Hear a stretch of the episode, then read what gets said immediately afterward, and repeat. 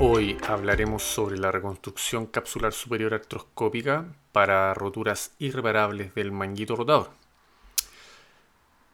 Si tuviéramos que elegir un concepto central para esta discusión sería el siguiente. Para lograr la elevación del hombro necesitamos tener una cabeza humeral centrada en la helenoides y un deltoides funcional.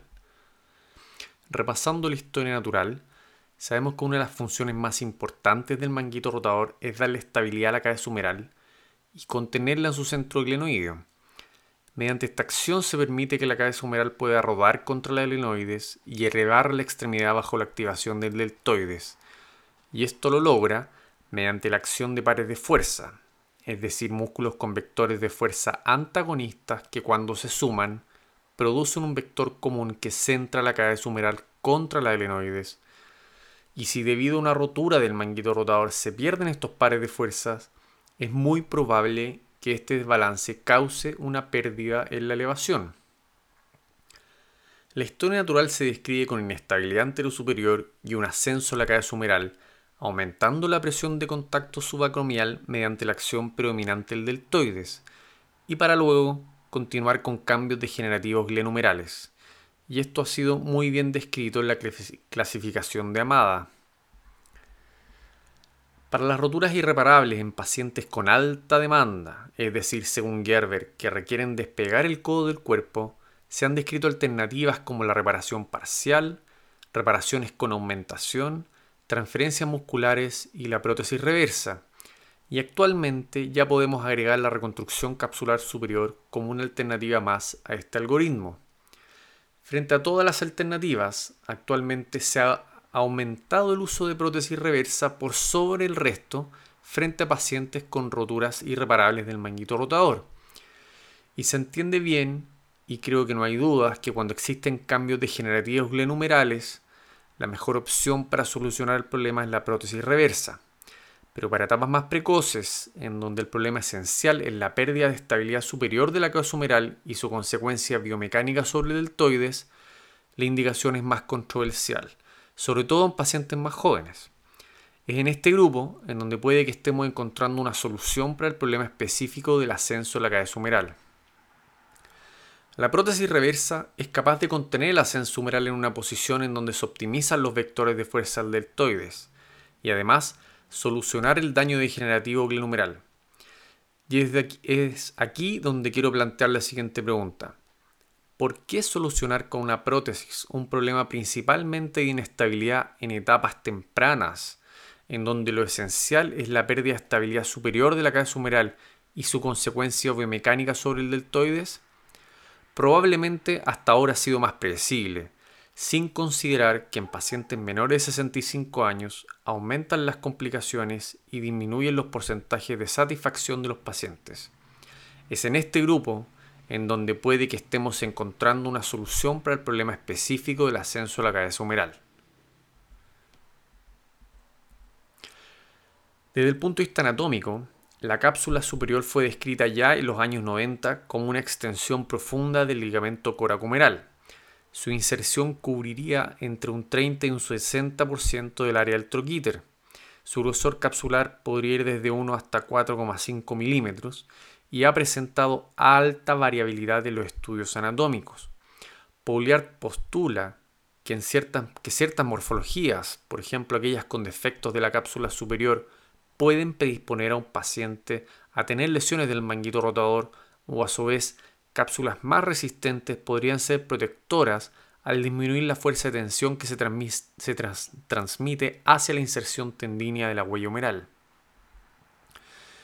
Burkhardt en el año 93 describió el concepto de cable, que va desde la parte más anterior del supraespinoso hasta la parte más inferior del infraespinoso y que podría corresponder a un engrosamiento de la cápsula superior con el fin de absorber cargas que se transmiten hacia la zona de la creciente, la cual correspondería a una zona más débil y frágil de la cápsula superior y que está en estrecha relación con la inserción tendínea del manguito. Postulan también que la indemnidad de este cable es lo que mantendría el balance necesario para el correcto funcionamiento en casos de roturas parciales o bien de reparaciones parciales de roturas masivas. En un modelo biomecánico de roturas de cápsula superior, Mijata encontró que roturas pequeñas, tales como las que podrían ocurrir en una lesión tipo pasta, aumentó la traslación anterior, inferior y la rotación externa. En las roturas con defecto completo de la cápsula, como en las que se podría ver en roturas irreparables, aumentó la traslación superior, anterior, posterior, inferior y la rotación externa. Además, aumentó de forma significativa la presión de contacto subacromial. Luego, en un modelo biomecánico en donde reconstruyó los defectos capsulares superiores con el injerto de fascia lata, encontró que el aumento de presión de contacto subacromial es reversible. Además, describió que desde el punto de vista técnico era importante cerrar el intervalo posterior agregando suturas lado a lado con el infraespinoso para disminuir la traslación posterior. Y podríamos describir dos escenarios clínicos que nos mantienen confusos y que a la vez nos sorprenden, que apoyan este concepto y nos ayudan a comprender la relevancia de la cápsula superior. En el primer escenario es un paciente con una rotura masiva con infiltración grasa gutalier tipo 3 o 4 del supra y el infraespinoso. Y a pesar de que pueda tener una pseudoparálisis preoperatoria, luego de una reparación, diversos autores han reportado que se puede lograr revertir sin cambios en la apariencia del músculo. Y en el segundo escenario son los pacientes con lesión de nervio supraescapular con manguito rotador indemne. Este paciente se puede presentar con marcada debilidad, pero en general es, capaz de mantener una elevación completa. Estos datos contribuyen a una mayor comprensión del valor de una cápsula superior. En el primer escenario creemos que es la restauración de la anatomía capsular lo que resulta en una biomecánica normal de la articulación, mejorando los resultados clínicos en este grupo de pacientes.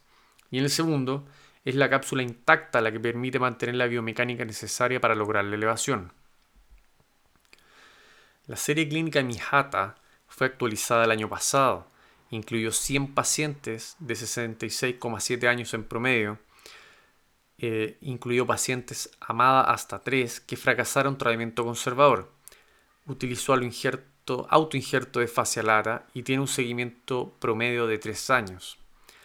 Logró una recuperación del espacio subacromial desde 4,5 a 9,5 milímetros en promedio y los resultados que obtuvo son muy buenos. En la escala de ACES y en la escala japonesa obtuvo 95,5 y 93,7 puntos en los pacientes con cicatrización del injerto confirmada.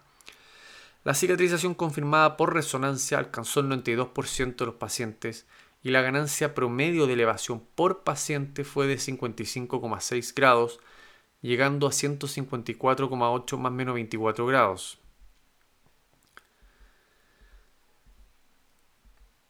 En resumen, la cápsula superior tiene un rol fundamental en la estabilidad de la cabeza humeral.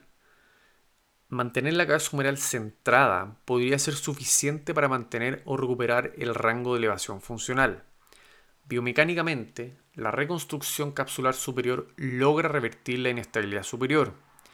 Es una técnica artroscópica compleja y que hoy día tendría su indicación en pacientes con roturas o re-roturas irreparables sintomáticas amada hasta etapa 3 y podría ser usado en pacientes menores de, menores de 65 años. Pendiente está estandarizar la técnica artroscópica y pendiente también están los resultados a mediano y largo plazo.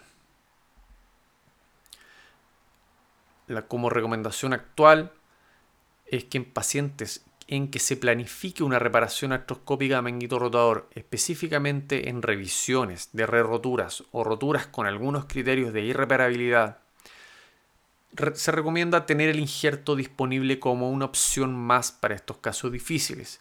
Y si no se logra la reparación completa, se puede, se puede usar de manera de cubrir el defecto completamente.